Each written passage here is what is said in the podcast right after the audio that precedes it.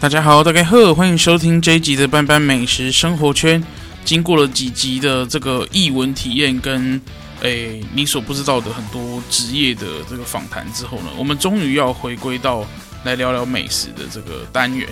那这一集的节目呢，很高兴也可以邀请到在啊、呃、高雄的这个意大利菜也是算是翘楚的人物了哈。那他的店呢，在高雄的美食的一级战区，当然在三级警戒的时候，他都笑称说这里叫一级产区了哈，不是一级战区了哈。不过呢，他也在这里很辛苦的撑了五年。我相信现在一家餐厅可以在高雄撑五年是很不简单的。而这家店呢，等一下就由他自己来跟大家介绍。让我们来欢迎 Jason。Hello，大家好。好，Jason 要不要来跟大家聊聊你是经营什么店？我经营一个传统的意大利餐厅。好，那这个意大利餐厅的名字叫什么？因为我我我我每次去搜寻的时候，我总是看到那个英文字就心生恐惧。但是其实刚你有告诉我说，哎，这是一个意大利的文，那它怎么念？它叫 Alonda，它其实就是一个意大利文。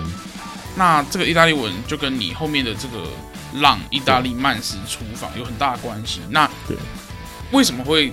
这个有这个浪的这个感觉。其实当初在取这个店的名字的时候，其实想了很多，加上我自己也喜欢冲浪，然后我又从台北到了高雄嘛，嗯，那高雄又是一个海港城市，其实跟水还蛮有关系的。那阿隆达在意大利菜里面，它其实是炖饭的一个表现的程度，就像海浪拍打的样子，就是你这个炖饭啊，如果说做的非常的浓鲜和度啊。橄榄油啊、起司啊、奶油啊，都加的刚刚好，比例刚刚好，水分也刚好的时候，你在翻锅的时候，它会呈现一个海浪拍打岸边的样子。哦，于是你就希望你自己是可以在店里面呈现这样子的一个感觉，对，一个浓鲜合度刚刚好、很好吃的一个炖饭。嗯，不过刚好刚刚有提到说，哎，你刚好已经在新海路这边经营了五年，那我今天很荣幸可以邀请你来，也刚好是因为。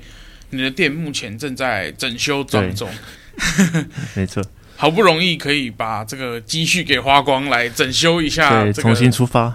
嗯，那未来在一楼的用餐空间，想要打造一个什么样的感觉来给？其实我们现在的的方向是舍去我们之前原本那个样子，就是有点像平价早午餐的样子。那我们现在把它改的比较呃昏暗一些些，然后比较有氛围一点。整个色调都走比较暗色系，深灰啦、咖黑色啊、咖啡色这种这种系列的。嗯，那是有请设计师来帮你设计吗？还是整套其实是你们自己来亲手操刀的？没有，我们当然请设计师，因为我们也够忙了，忙设忙忙菜单那就够忙了。嗯，那这一次也会跟着这个。新装潢的这个有有点算是二点零版了哈，对，那会不会也推出新的菜单来跟大家见面？啊、一定会有，因为其实这一次也算是一个，你看我装修三个礼拜，其实也是一个转捩点，让我自己休息以外，也要有新的一些想法，一些新的菜能够呈现给大家。嗯，不过我想要请你跟我们谈谈，因为我最近看 follow 你的脸书，有发现你在这个整修工程期间，其实你有到。呃，台东去了一趟，对，要不要跟大家分享一下你去台东做了些什么？这次台东，其实我每年都会有两次的偏乡公益活动啦。那这一次比较特别，是有三立电视台跟拍，嗯，那这次有了姚元浩跟李玖哲。那这其实我们这一次也是这呃这一路上这几个月内发生很多变化，突然疫情的的状况严重了，然后突然又变变成说学校不让我们进去了。然后我们只能在旁边的空地，一个一个一个像是一个小的一个顶有加盖的地方，嗯哼，然后开始做便当。本来是要在里面做 individual 的，就是一百一十七位，嗯，做位上的方式。结果后来全部因为疫情，然后变成做餐盒。这一路上真的是蛮辛苦的。然后也是跟着台北彰化跟我们高雄。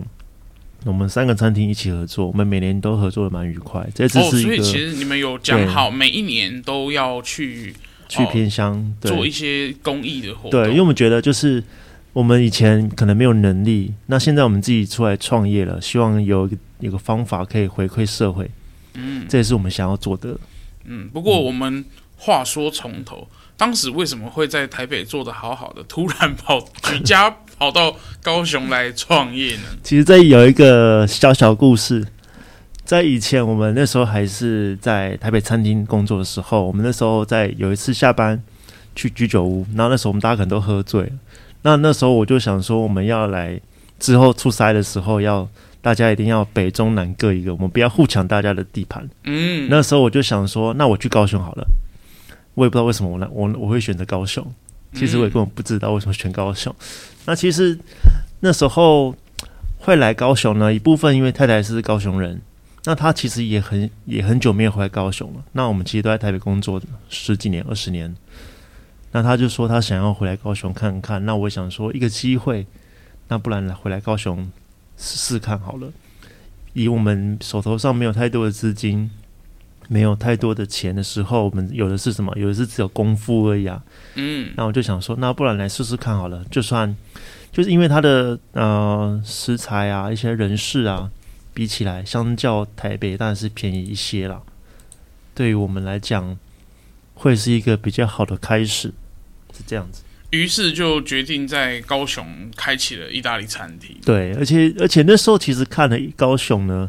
好像没有太多人在做传统的意大利菜，那时候我就会有点担心，说我这样子是不是有点贸然？但是又换个角度想，我这样好像是先例，嗯，我就当这个，我就想说，那我就当个领头羊好了，我自己先开始。嗯，那当时一开的时候，会不会说，因为呃，就像你提到了，当时很多的这种变化型的意大利菜已经在。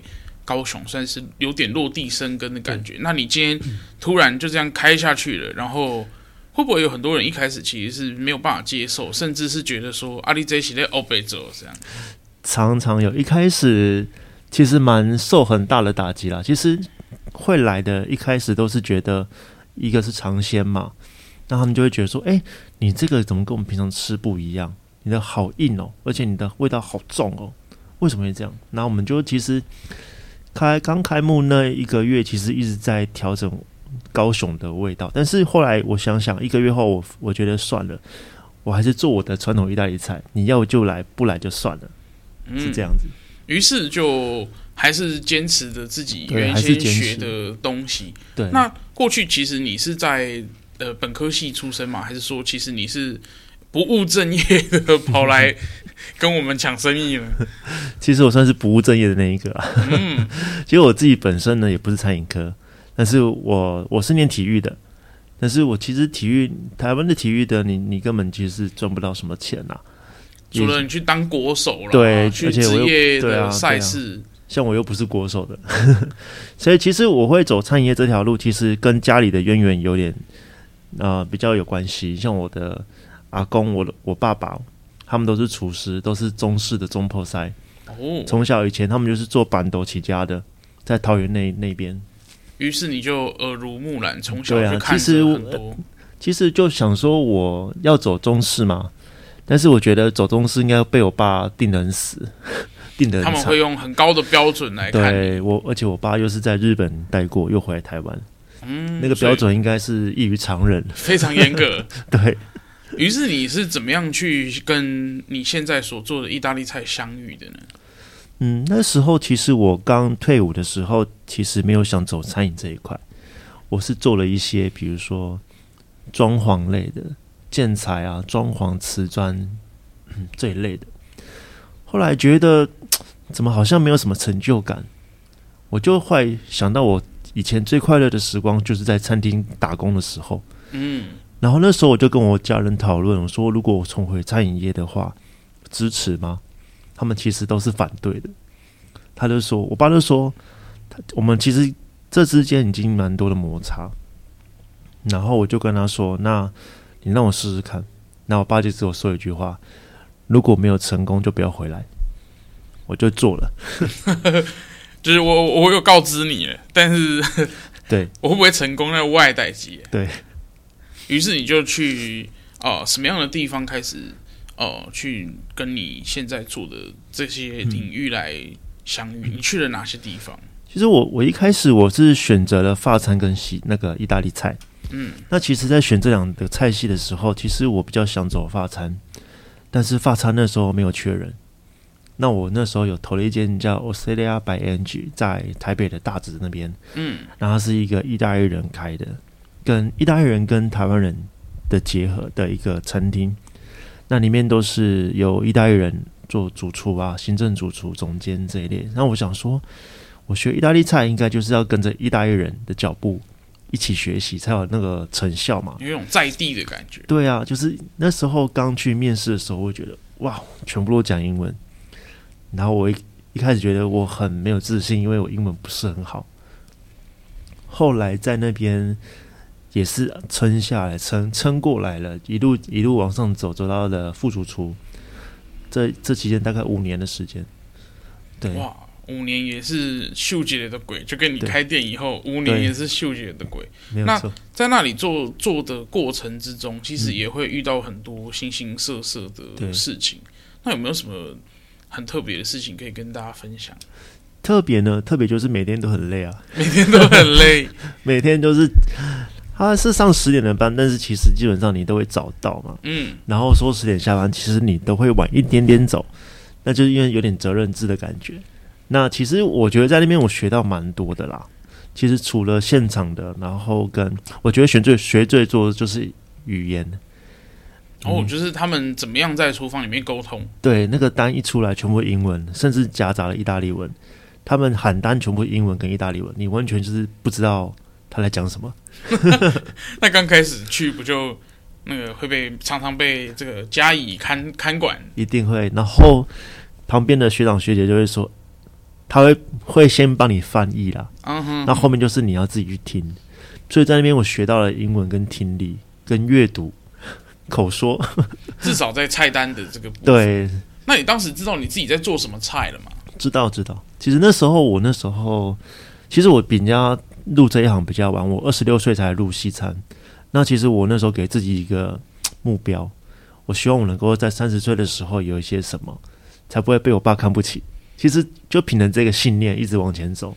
嗯，算是有一个中心思想之后，然后你就一直有一个目标已经设定好了，就是对啊，我就是不能失败，不能被看不起。嗯，不过在那里的五年之中，你你就跟意大利菜相遇了整整五年相处的时光。那在这之中，呃，我我我以我的认知来讲，意大利菜还是有很多的啊、呃，不管是家庭菜啊，然后各个地方又有各个地方他自己的拿手菜。比如说，你可能听过个披萨，就是源自于这个拿坡里。嗯，那你可能到呃这个。这个其他的地方，比如说可能罗马，你可能会有其他菜色。那你在那个地方是什么都做的吗？对，其实我们那个餐厅蛮特别，它其实有好几个来自不同省份的主厨，有从米兰，有从皮亚蒙德，就是最北边的，嗯，那米兰，然后托斯卡尼，然后西西里这几个地方，其实都还蛮多他们各自的特色。那其实这之间，这有总共有来自有四四个不同省份的主厨嘛？那我们有。各有两三间的分店，那每个分店都有个别不同省份主厨去去那边去管，等于是他管辖就对了。等于说那个那个餐厅呢，它会有西西里人的风格，嗯，对，然后这个餐厅会有托斯卡尼人的风格，对，所以你会想很想要爬上去，然后赶快去轮调，然后就会到各家店去学习不同的风格。没错，就是它会有个主体在，主体就是一定要有这些东西。那其他东西的菜色是由当地主厨去做研发，嗯、他是托斯卡尼，他就想做托斯卡尼的东西，类似这样。那我相信也不知道能不能跟我们的听众朋友介绍一下，说，哎，你遇到的可能你你提到的这这几个省份，他们特别有什么样的菜色呢？其实我一开始是跟托斯卡尼的，他也是我就是带我最久的 chef，他其实教我了很多很多那种。你台湾人很少看，台湾很少看到的的的料理啦。嗯，其实，在里面学了，真是太多了。不然，呃，你自己做的手工面、鸡蛋面，然后跟一些兔肉酱，兔肉，兔肉，对，野性的爆发。因为托斯卡尼他们也会去狩猎，那他们会有兔子、山猪啦、山枪那种，不是山山羌台湾的，类似这种制剂，就是比较野味的东西。他会你会学到比较野的东西，那你会学到一些像烤小乳猪啊，怎么样去骨啊，一只猪进来你怎么去骨啊之类的。嗯，然后之后又到了一个皮亚蒙德的北翼的人，他就会教你很多。很多那种口味比较浓郁的，然后怎么搭松露？哦，他们就是跟因为呃，就是它比较接近其他呃欧洲国家，对，所以他们吃松露的、那个，对，松露比比较高，因为他我们那个 chef 他他们家旁边就是阿尔巴，旁边就是松露产地，嗯，所以他就说就松松露就从隔壁拿就好了。于是他其实也是从在地食材去做发挥。对，其实其实意大利菜它其实本。本来的样子不是很漂亮，但就是很家常的菜啦。那到台湾之后，他们为了要让它更精美，因为毕竟他卖的菜不便宜，嗯，所以必须得用有那个样子，就是我上面要刷一些松露啊，一些什么东西才卖到那个价格，让大家觉得说它物超所值的这种。对，其实我们那间台北那间店，它现在还在，大家有空可以去试试看。但是已经当然已经改朝换代很多次了，嗯。对，但味道我想应该还是有保持一定的水准啦。不过你到最后为什么会选择离开这个你进修五年的地方呢？嗯，这个就说来话长。那一开始就是为什么要离开？一开始我觉得，呃，我自己有人生规划，我想要自己创业，自己想开一间我的我的餐厅，跟我太太，我太太也是在那个集团里面担任侍酒。侍酒师啊，于是你们是在那里相遇的？对，我们在那边相遇的。我们报到同一天就就来来电了，没有开。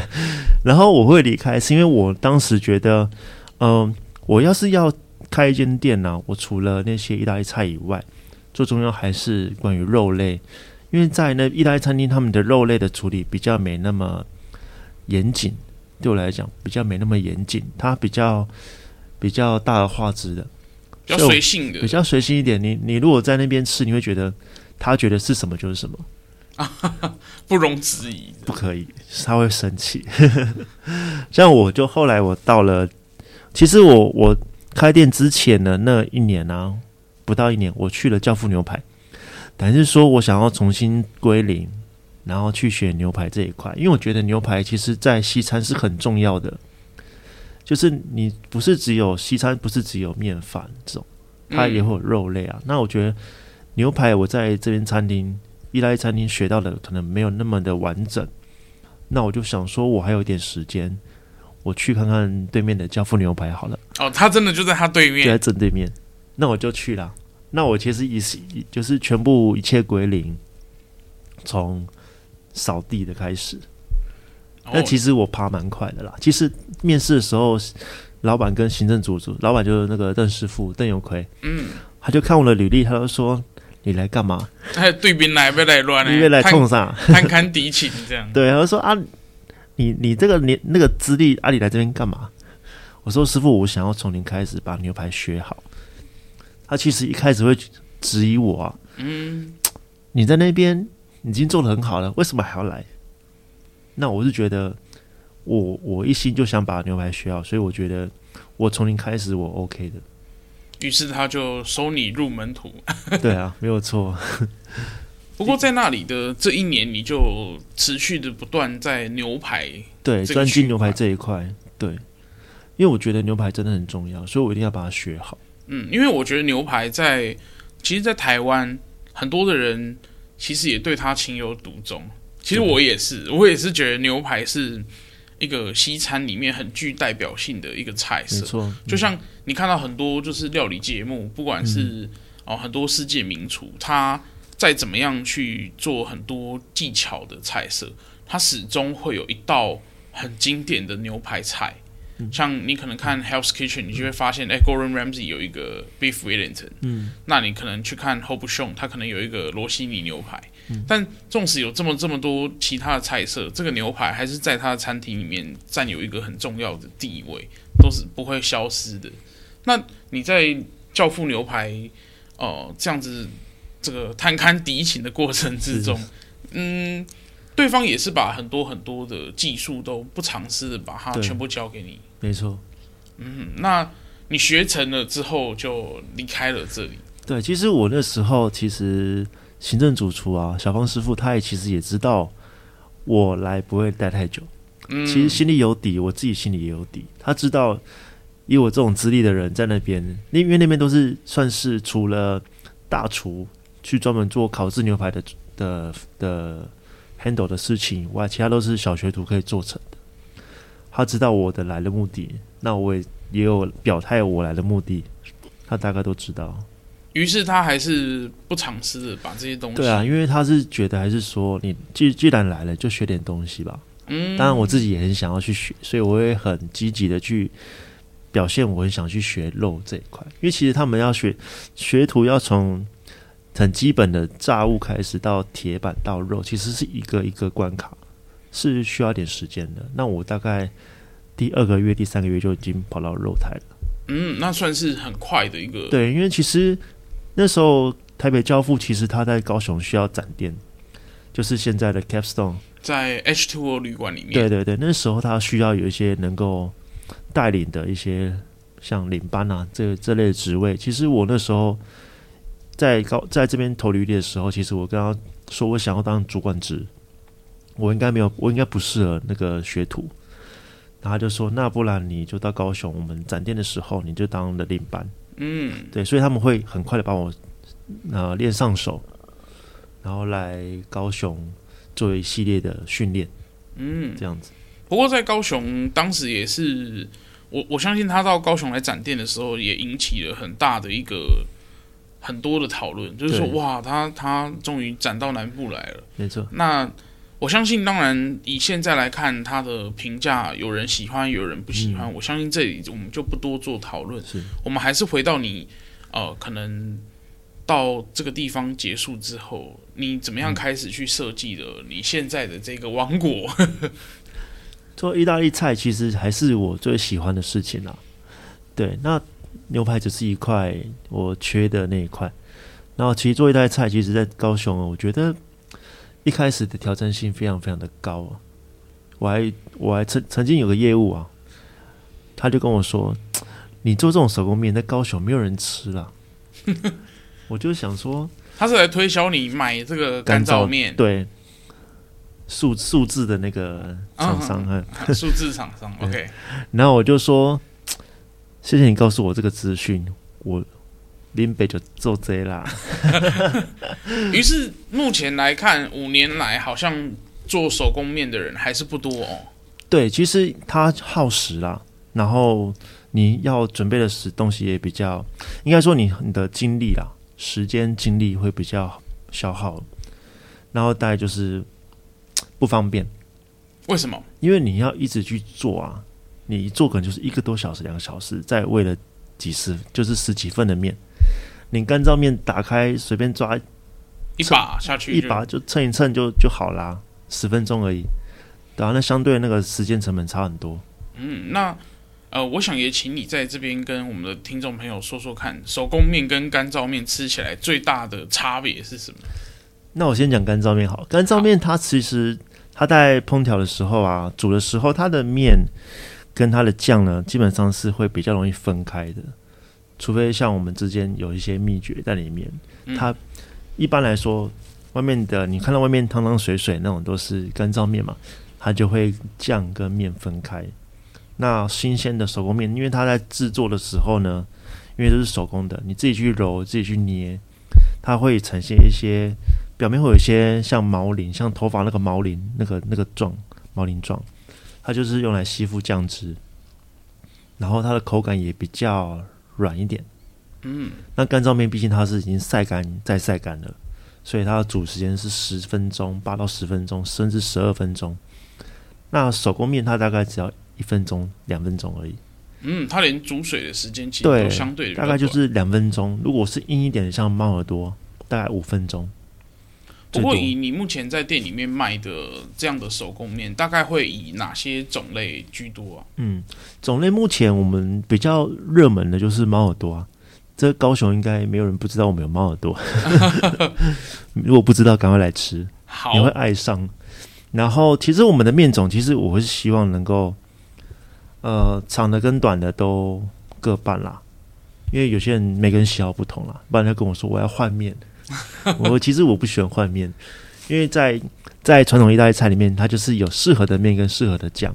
嗯，对啊，你要换来换去，其实我一开始会有点不开心，但是想想没关系，算了，就给你换吧。对，有时候会这样就妥协了。嗯，尤其是他可能有小朋友的时候，对，小朋友有时候好像说我不要长长的面，我要短短的面。我说那没关系，我帮你换吧。因为我自己有小孩，所以我知道那些很，很 照顾小孩的这个对这个痛责任。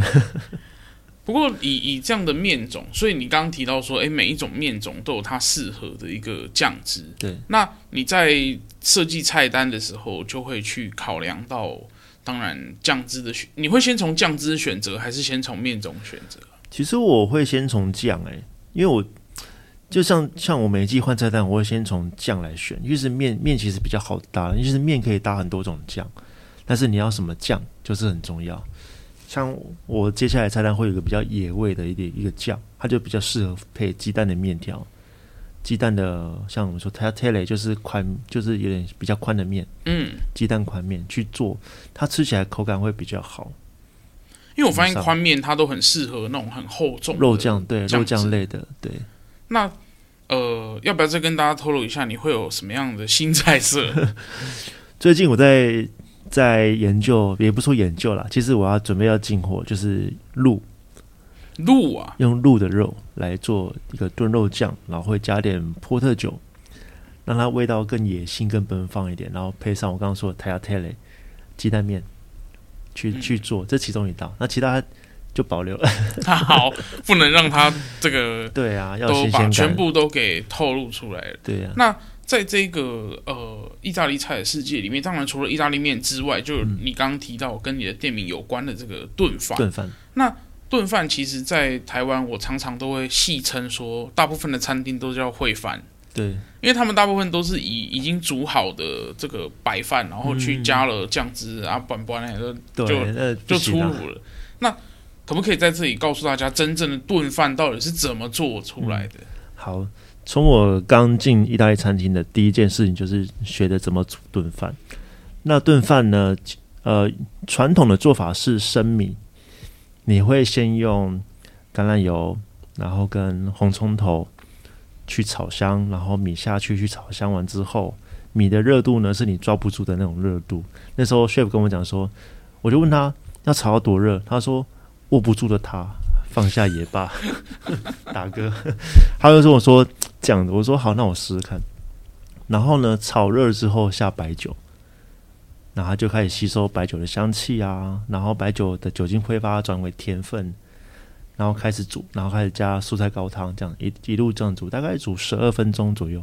嗯，正常的是这样子。那在餐厅操作，你应该没有办法，就是从零开始煮，因为客人会生气，等太久，他可能要等很久。对，通常在餐厅都会先预煮啦，嗯，但一定是用意大利米，不能用台湾米。它可能会预煮到半熟这样，大概五分熟左右。嗯，你超有些时间上桌的时候，快速的把它给加热、煮熟，然后就对，因为五分熟会比较保险一点。如果煮太过熟的话，你后面有些客人喜欢吃很道地的，他会觉得太软了。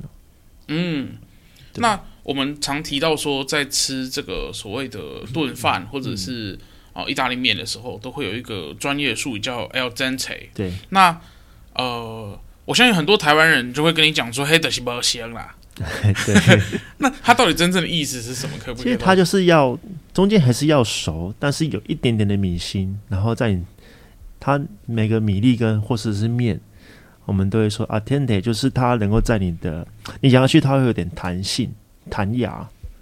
嗯，怎么说？它这这简单来说，里面会有一点点米心跟面心啦。嗯，那吃起来就是就是会比较有咬劲一些，然后又偏向 Q 弹那一部分。嗯，不过我相信在这里。台湾现在长辈很多，好像太多了。他他可能接受度就没有那么高哦。对，一开始我们很担心说长辈会不会一直打枪我们，其实真的蛮蛮会打枪的。然后我们都会先跟长辈遇到遇到长辈客人，我们都说，呃我们的炖饭是传统意大利米去做的，然后口感比较偏米米心，然后有比较硬一点点。然后有些长辈他们出过国的有 sense 一点，就是说 OK，我就喜欢这种。那有些没有出过国，他就会说，那你帮我煮软一点。那我们都还可以接受，毕竟这边是台湾了。没错，没错，没错。不过我我我我相信，除了刚刚提到的这两个很具代表性的意大利菜之外，其实来到你的餐厅，我相信也会有很多的这个开胃菜。对，那开胃菜你都会以什么样的方法去发想你这一季的菜单？其实发想也是来自我太太，要提到她。其实我太太很喜欢吃意大利菜，她很很喜欢吃那种有的没的自己创意的东西啊。其实这几天放休假这装潢这几天，我在家里都是由她来掌厨，然后就会给我一些灵感。那其实她会有这些灵感发想，也是因为我们会讨论，然后包加上我们之前去意大利去旅游，然后加上我们自己在餐厅所学嘛，那把它融合一下。然后运用一点在地食材去把它做一些启发跟发想，嗯，这样子。那，哎，我我我刚我我记得我第一次去吃饭的时候，嗯、我记得你有一道那个蛋菜，嗯，它不是常常可以吃得到，对。那怎么会想要运用蛋菜这样的东西来放到意大利菜来做？其实，在意大利菜，他们其实他们也会有遇到用到一些像。淡菜其实也会有啦，其实他们在他们是海，他们旁边都是海嘛，嗯，但还是会有一些贻贝这种章鱼的这种这种东西。那其实这道菜是我来自取自于西西里的 chef，他在西西里岛那边很多海鲜啊，太多海鲜，他有曾经教过我一道，就是用淡菜去做成一道开胃菜，或者是汤，或者是面饭的东西。那其实我我很想把它改良啦。于是就出现了现在的对，其实刚好台湾呢，那个马祖那边有淡菜，但是我们的麦我们的淡菜不是那种，应该说我们是用净化过的，你应该吃到是净化过的，对，没错，对，它的会比较饱满鲜甜，嗯，它吃起来的口感真的是爆浆，哦，一吃就爱死了，对，而且是新鲜的，对，一吃就爱死。现在很多都是会像进口法国的。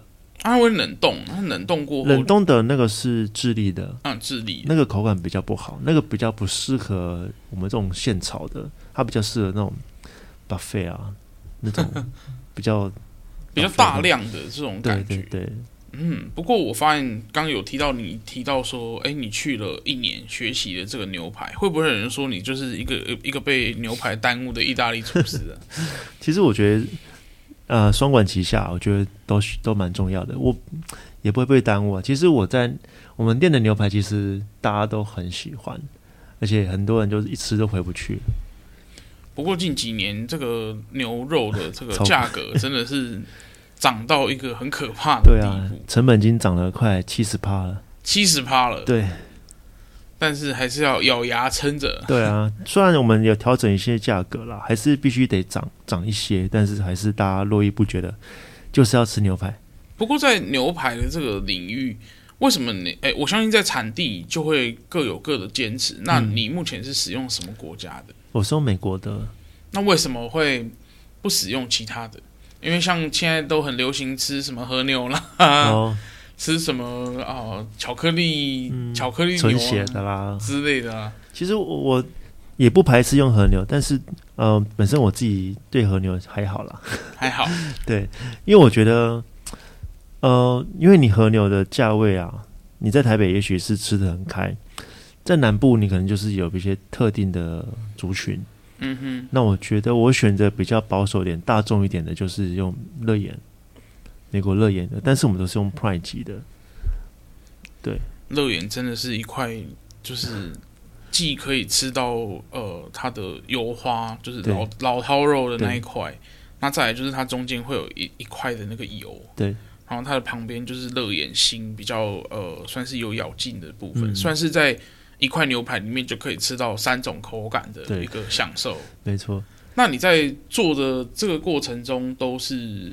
会去建议客人吃什么样的熟度呢？我都会，如果他们不选择，都会说那跟吃我一样的就好了。我大概吃三到五分。嗯嗯，那它是一个吃诶，因为我我自己是七分的，如果是乐眼，我是喜欢七分的口感。嗯、那三分熟的口感大概会是什么样子？三分熟的口感，第一个你就不要怕它的破面，哦，它其实会比较红一些，嗯、但是它会比较来的软一点。那因为我的做法会让你，呃，应该说我的做法呢，它你切开的时候不会有一些血水流出，是不会有的。嗯，我相信厉害的师傅在处理牛排这一块，嗯、那个血水是绝对会避免的、哦。对啊，其实其实是非常重要的一个烤制的过程。所以你是采用先煎后烤的方式？其实我其实我好了，我就直接讲我的方式是，我只用一只平底锅，没有进烤箱，就全部都用 fry pan，全部都是。哇哦，我没有在进烤箱的，只有烤箱有啦，就热盘子而已。哦，热盘子，对。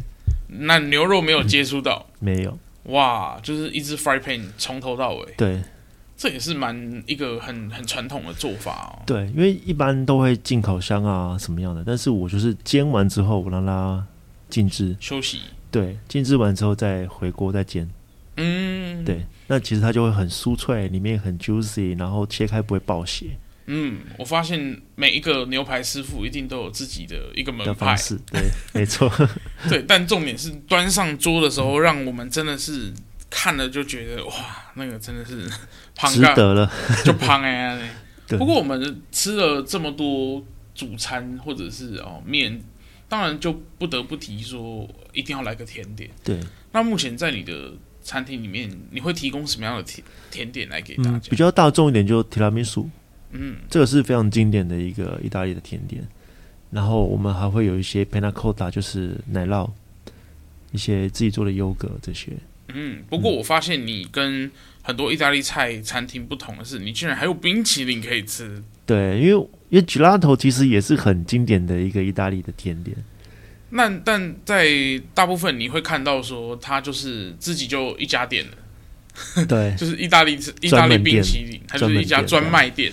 对，但你却把一个一个店的东西放到你的 这个菜单的小角落去，因为因为它还是要有丰富性的一页，就是甜点这一页也是要丰富，有有烤布雷，有提拉米苏，有冰淇淋，有一些综合的，像接下来会推出一个柠檬柠檬塔，嗯，对，柠檬塔是走一个甜滋滋的风味，还是酸溜溜的风味？啊？酸甜酸甜，因为我发现啊。很多做喜欢做柠檬塔的烘焙师傅都会说，柠檬塔就是要酸啊，酸必然，但是也还是要点甜吧。对对对对，而且我会发现他们都很坚持，一定要够酸，因为他们发现可能在台湾会去吃这个东西的人，他就是喜欢那个这个味道，哦，那个酸，然后而且还带一点皮的那种涩的感觉，甚至是有一点精油的感觉。对对对对，那。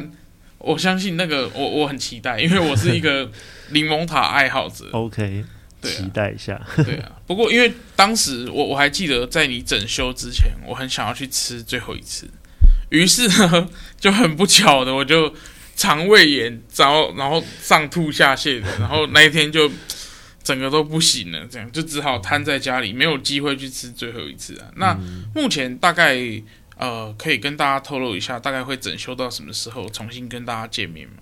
预计啊，是四月十八号会餐把设计师会把餐厅还我。预计啊，哦，他你先把它借他，然后他要还你。对，他先拿去改装，然后再还我。嗯，那我们就期待他啊、呃，这个焕然一新的这个到来。对，蛮其实我自己也蛮期待之后的面貌。哦，你没有这几天没有去，我我都有去啊，就偶尔去监工一下。哦，但是还没有看到整个对，但那个设计图啊，它的大概的样子已经有图有有发给我了啦。嗯，会从那个走向，你要看一下。好，晚一点我们来看。好，晚一点我们来看。不过呢，我我我记得我对我我在台北吃意大利菜很常去的就是 Solo Pasta。哦，家平师傅是。那他常常喜欢去玩蒜头，然后我就会觉得他光是一个蒜头就可以搞一大堆名堂来。那你你你在做意大利菜的过程，因为我相信蒜头其实是意大利菜很很难不提的一个元素哦。是。那你是因为我发现很多意大利厨师只要看到那个中餐厨师用一大堆那个蒜头碎下去爆香，看的都快晕倒了。你有什么样的看法吗？中餐像我爸就做中餐的，他其实，嗯，我爸比较温文儒雅一点了，不像传统的师傅会一下去全部烧焦这样。嗯哼哼。我爸比较温柔一点点，他会用慢火去熬了，去去去煸它了。像我我自己，像我自己用蒜头，我最主要还是爆香。所以是整颗的？整颗对，整颗，然后稍微压，等于是说拍拍把它拍平，也不是说拍平，就是把它爆弄压一下，压一下，然后裂开，然后跟着新鲜的香料去爆香。我主要还是这个部分，然后或者是做腌料的，比如说我们自己做的香肠，也是会加一些去皮的蒜头什么的。嗯，于是呢，你这样子在这里这样子称霸了五年，我想要请你跟大家推荐看看，除了你之外，你有没有觉得高雄有哪些意大利菜是可以去吃吃看的呢？好难啊！我因为其实我在高雄也不过五年而已，但我自己很少在外面吃饭，都在自己厨房里吃了。对，因为我自己会去吃的就是我们几个好朋友啊，可以说，可以说，可以说，几个好朋友可以推荐的有一个，第一个是 Stage Five，Stage Five 在魏武营的这个艺术中心里面，对，对他们最近换了一个新的 chef，也叫 Jason。哦，对，我们就是计划要去吃啊。还没有去，但计划。对，我看他最近也发了新菜单哦。对，还不错。对，还有没有其他的呢？嗯呃，法式的话，当然订不到，我们就不讲了啦。N 开头订不到算了。然后接下来我下礼拜会去吃乐谷。嗯，乐谷餐，我再跟你们分享。好。然后意大利菜的话，我目前我手边的几个朋友，当然月中师傅啦。月中师傅就是大家心中的神，帕迪尼洛啊。然后，如果披萨的话，我们可以去吃波士多。嗯，他曾经也在哦上一季的班班美食生活圈里面也有出现，大家可以去听一下他们来这里讲干话的过程。对，那其实我吃的就这几件比较少，嗯，少在高雄，嗯。不过这几间也算是在高雄的意大利菜里面，真的是大家有口皆碑的这种感觉。对，就是说你只要随口提，就会有人跟你讲这些店，所以相信去这些店都不会让你失望。啊、当然，在四月中旬之后，也欢迎大家再度回到我们的浪。目前定位已经开始要火水深火热啊！真的吗？已经可以开始打电话预约了。其实今这几天已经陆陆续续已经有四五组定位在询问了。嗯，甚至外汇包场的哦。那你们包场的话是哦，大概要多少人啊？其实我们包场是二楼的空间全部给你，然后平日的话是一万五千块，假日的话是两万块。那人数的话，其实我们现在就是蛮多厂商会去开会啊，需要投影机、布幕那些我们都有。那多少人的话，取决于舒不舒服啦。如果说你想要宽敞一点、舒服一点，大概最多就十六。如果你想你如果今天人很多，可以到二十几都没问题。嗯，但是做的比较急一点。嗯，像餐酒会那种。嗯，最后我来，我想要来谈谈你跟你的这个夫人。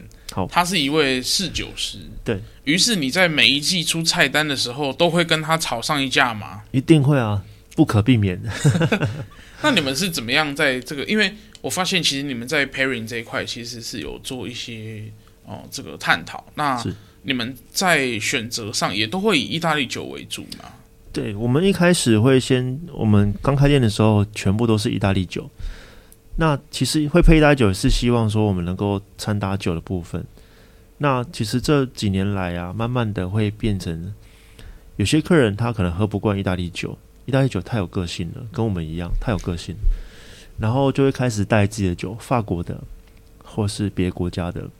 那慢慢的，我们就会想说，如果我们纯意大利的话，会不会真的有人喝不习惯？虽然我们很爱喝意大利酒，然后因为我们本身就是有流着意大利人的血嘛，然后就开始有接触到一些不同的厂商，他们就会推荐一些斯洛维尼亚，然后一些比较我们不知道地方的的酒，但它是有机的，嗯，对，它就是自然酒。对，自然酒，然后他是一，他本身也是个侍酒师，是一个美国人。Q 他阿荣，嗯，好哦，对，他的酒都还蛮不错，其实。那他其实不不只有意大利的，有美国的，有其他小国家，但他其实他的故事也蛮特别的。他就是一，他是一个虔诚的天主教，土天主教徒，那他会去探访跟他自己有关的，也是天主教的圣那种教徒们做的葡萄酒，嗯，他就跟他们洽谈，去引来台湾。哇哦！那我们就跟他们就是哎，也保持一个良好关系这样子。所以其实，在用餐的过程中，也可以喝到很多在外面喝不到的这种酒款。没错，没错。那不过你们还是要根据每一季所出的菜单来做一些搭配。那所以其实你们每一道菜都有它适合的一个酒款嘛？其实都有，其实会希望建议配到一到两种，它能够比较广一点。不过还是会依照现场的。对，提供的状态。对对对，OK，今天很高兴可以邀请 Jason 来班班美食生活圈来跟大家聊这么多这么多的意大利菜。那我相信在呃整个高雄或者是说整个台湾，大家对于意大利菜的接受度其实从刚开始就已经很高了，我们算是一个对很多各国美食都接受度很高的一个地方。那也期待说他们在四月之后可以重新跟大家再见面。那如果你喜欢这一集的节目的话，也欢迎你把这一集节目分享给你所有喜欢意大利菜的朋友。那如果你是收听 Apple Podcast 的话，欢迎你给班班五颗星，然后也可以留言给我。那如果你是使用其他的平台的话，也欢迎把呃这个这一集的连结分享给你很多喜欢吃吃吃吃的朋友。